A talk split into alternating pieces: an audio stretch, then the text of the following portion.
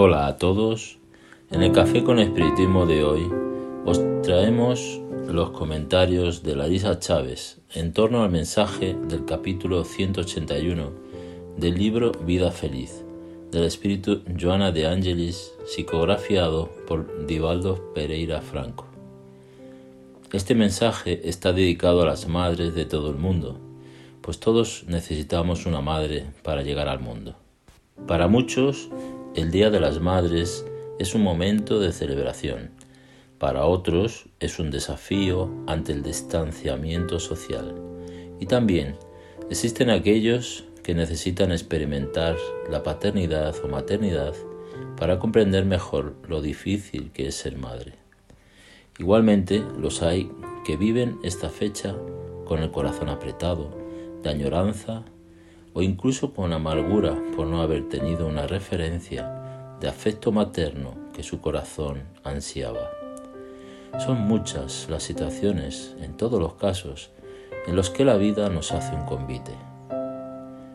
El espíritu Joana de Ángelis, en el capítulo anteriormente mencionado, nos dice, la máxima lección de la vida es el amor.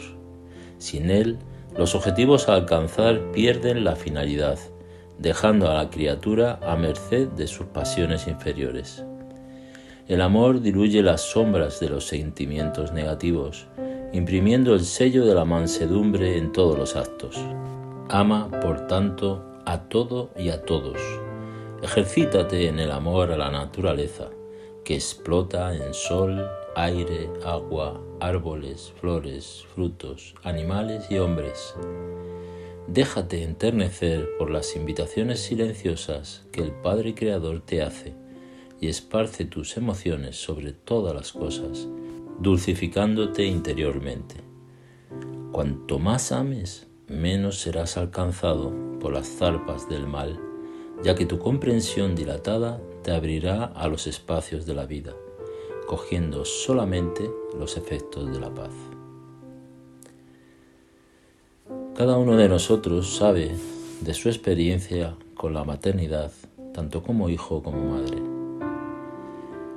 Y hoy nos gustaría transmitir al corazón de cada uno de los que escucha la invitación que la vida nos hace diariamente, una invitación al amor.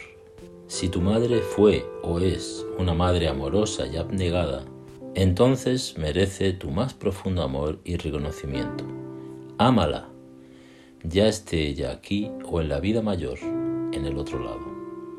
Si tu madre no consiguió ofrecerte lo que necesitabas, si su amorosidad fue escasa y los recuerdos te torturan el corazón, entonces ella tal vez no lo merezca, pero necesita tu amor y tu misericordia.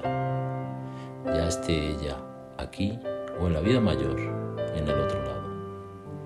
Imaginad si Dios estuviese esperando nuestros méritos para amarnos. Qué difícil sería nuestro camino, ¿no es verdad? Es cierto que amar a quien no nos amó es una tarea ardua, pero es la propuesta divina para nuestra ascensión. Si todos estamos en la tierra en un curso intensivo de amor, comencemos nuestro ejercicio aprendiendo a amar a aquella que nos abrió el camino para que estuviésemos aquí. Mucha paz, abrazos a todos, en especial a las madres, y hasta el próximo episodio de Café con Espiritismo.